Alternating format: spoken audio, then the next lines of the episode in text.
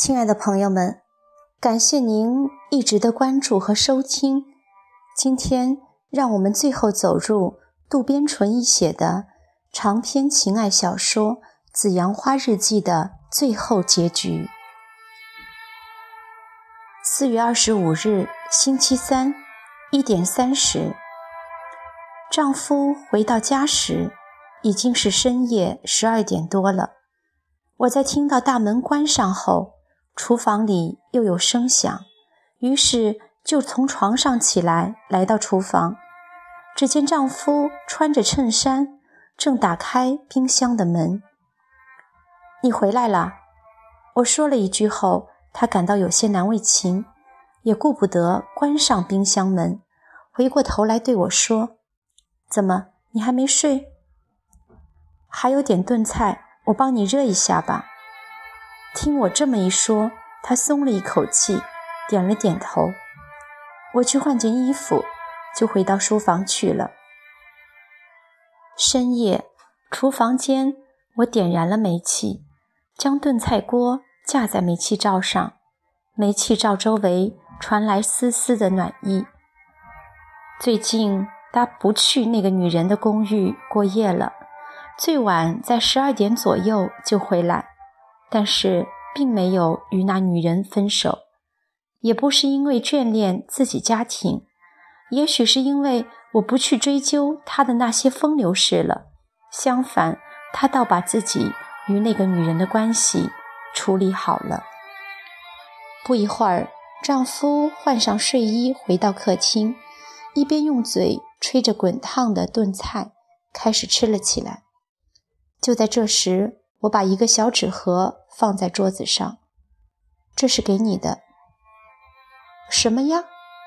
丈夫感到有些困惑，盯着那个纸盒看。明天是你的生日，已经过了十二点，是今天了。祝你生日快乐。是你送给我的？对，是我和孩子们一起讨论决定的。你打开看看。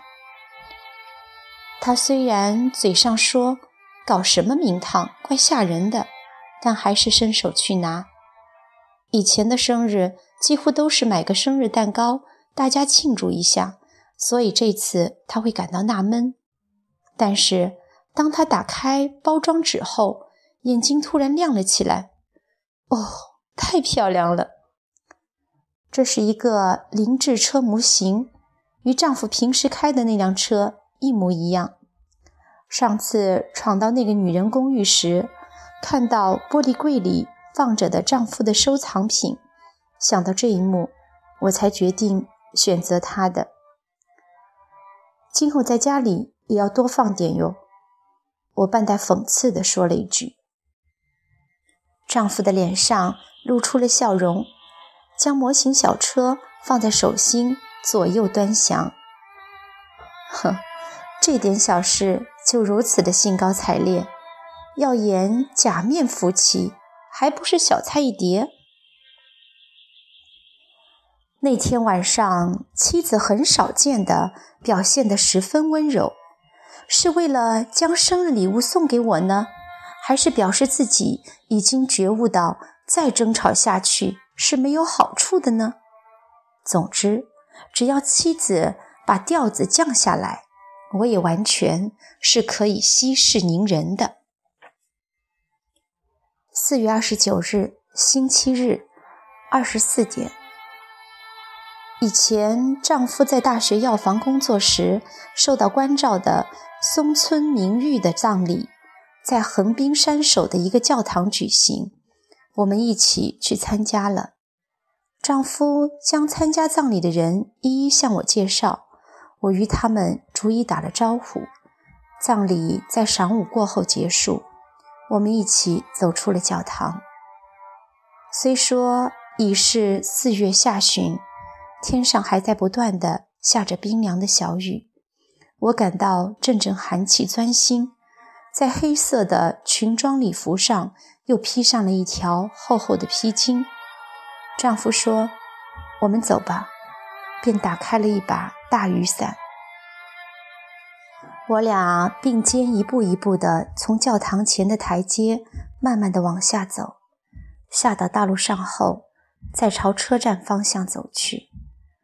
我想起了刚才结束的葬礼，教授太太把眼睛都哭肿了，哭得很伤心啊。丈夫却一点都没什么感动，只是淡淡的回答道：“是啊。”在教堂的蜡烛光下，满头白发的教授太太不停地用手绢在擦着眼泪，同时还很顽强地向参加葬礼的人道谢。夫妻生活了半个世纪，教授太太将如何回首她与丈夫两人共同生活过的那段浓稠的岁月呢？去世的教授又给他太太留下了什么样的？爱的见证呢？现在是我们，之后我们一直在一把伞下，与共享一把伞的丈夫，我们将留下什么样的夫妻见证呢？想着想着，丈夫突然喃喃地讲了一句：“不过，那个教授是很幸福的。”他好像说是因为太太哭得很伤心。那个教授才幸福。我听了后，半开玩笑地说：“那么，我也给你哭的多一点好了。”刚说到一半，丈夫就以很惊讶的口气说：“你变多了。大概我们今后也会像今天这样，在一把仅为我们遮风挡雨的雨伞下，不断的协调步伐。”淡淡的在人生阶梯上往下走，并且我们只是在表面上让人们觉得这是一对平静的、很般配的夫妻。走了不一会儿，右手边的建筑物消失了，眼前一片开阔的大海，在密密的雨帘中，云雾迷蒙的前方突然浮现出帆状建筑物。这就是那天与先生一起去的饭店。从山首看到的是这个方向啊，不觉得看得入了迷。走在前面的丈夫一脸狐疑地转过来等我，没办法，只好向那家饭店的外观告别，再次与丈夫并肩行进。我想说的是。就是一起并肩行走着，脑子里考虑的事情也不一样，那也没有什么。我只在乎的是在同一把伞下。也许是受妻子的影响吧，最近我思考问题的方法变得很多，范围广了，思想方式也变得灵活柔软多了。在漫长的下坡路快要结束时，正好来了一辆出租车。丈夫举手让车停下，告诉驾驶员说：“去东京广尾，这里到家大概要一个小时吧。”蒙蒙细雨把车窗都打湿了。丈夫往外望了望，说：“路上很拥挤啊。”说着，就将双手抱在胸前，靠在靠背上。只有两个人坐在出租车里。根据丈夫的表情，我可以猜测出他将会说出一些什么话来。我不知道这到底是幸福呢，还是无聊。也许这就是被称作人生的一个过程吧。丈夫也许是很累了，不一会儿。他就抱着双手睡着了。车上了高速公路后，车速越来越快了。随着车速的加快，丈夫的上身向我这儿倾斜过来，碰到了我的肩膀。突然，这时我的身体出现了惊人的反应，身体不由自主地往后缩，唯恐被他碰到。我竭力扼住住自己的那一反应，看了一眼丈夫那熟睡的脸。丈夫原本是一张娃娃脸，睡着了更显得天真无邪。我真想对着这张脸说一句：“你辛苦了，慰劳慰劳他。”可能他现在已进入梦乡，梦见了最近关系骤然冷却了的那个女人吧。当然，事到如今，我已经不再想去责备他了。其实我自己又何尝不是如此呢？现在进入梦乡的话，难保不会在梦中去与先生相会。从这意义上来讲，我俩是同罪的。也许正因为如此，我们俩才会像什么事情都没有发生过一样，一起相伴的。话虽这么说，但是刚才他的肩膀碰到我一下，我就会感到很不舒服。这说明我们俩已经有相当一段时间没有亲热过了。如果我们能时常相互感觉到对方的体温，那就肯定不会产生像现在这样的距离。但是，在我们之间还存在着一个不知道是否能被称为纽带的东西。或许我们俩只能朝着一条道一路走下去，别无其他的选择。不一会儿，车子下了高速，经过地铁广尾站后，来到我家门口。嘿。到了，我摇晃着他的肩膀，他好不容易才睁开沉重的眼帘。我再次和丈夫一起回到了自己的家中，在家里，幼太和夏美这两个孩子正在等着我们的归来呢。想到这些，我突然再次对自己说：“只有这里才是你唯一安住的场所。”看来妻子终于恢复了平静。不，虽说是恢复，但绝不表示是向我全面投降或是屈服。不过，一时疯狂的死去活来的恋情是好像冷却了下来，并不是说就此可以了，只不过是从此我们又可以开拓新的道路了。在离开教堂时。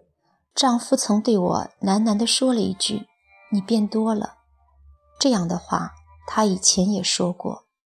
确实是的，对自己的感情，如果如今变得十分的坦率，这在之前是根本不可想象的。在丈夫没有精神的时候，我曾允许他在外面寻找女人，以鼓励他振作起来。当我暗示性地说同意他在外面。有新的外遇时，丈夫满脸惊诧，根本不敢相信。然而，就在半年多前，我发觉丈夫在外面与其他女性有染时，顿时愤怒、嫉妒、郁闷，每天从早到晚都沉浸在悲哀之中。现在回想起来，与其说是对丈夫的爱情，更应该说。是我感到害怕了，害怕就此会动摇我们好不容易建筑起来的家庭。但是自从遇到了先生之后，我发现了新世界。如果说在那之前还有另外一个自我存在的话，那就是我找到了足以唤醒自我青春的方法。这不是为丈夫，也不是为孩子。应该说是为了更好的享受自己，因为知道了这样的事儿，在我这样的年龄也是可能的。事到如今，我们已经不可能再将自己继续封闭在原来的圈子中了。就在认识到这点的瞬间，对自己丈夫的花心，我突然感到不在意了。这到底是好还是坏，还无法说清。但是有一点可以说的，就是我和丈夫各自都有自己的世界这一事实。丈夫有丈夫的世界，我有我的世界。双方如何以宽容的态度来理解对方的立场，并且相互谅解，这将决定夫妻以及家庭的幸福与否。哪怕那是假面的，只要那样做。有利于在社会框架中保证家庭生活继续圆满，那样的话就不必忌讳。我们的人生之路还长着呢，何必那么死板呢？对呀，太对了。我一边自言自语地说着，一边放下了手中书写日记的笔。今后我再也不写了，将所有的事情全部装在自己的心中活下去。我也不知道到底能装多少，但是有一点可以肯定的，就是这样的话，时不时来偷看我日记的丈夫。也终于可以安心地回到他自己的日常生活中去了。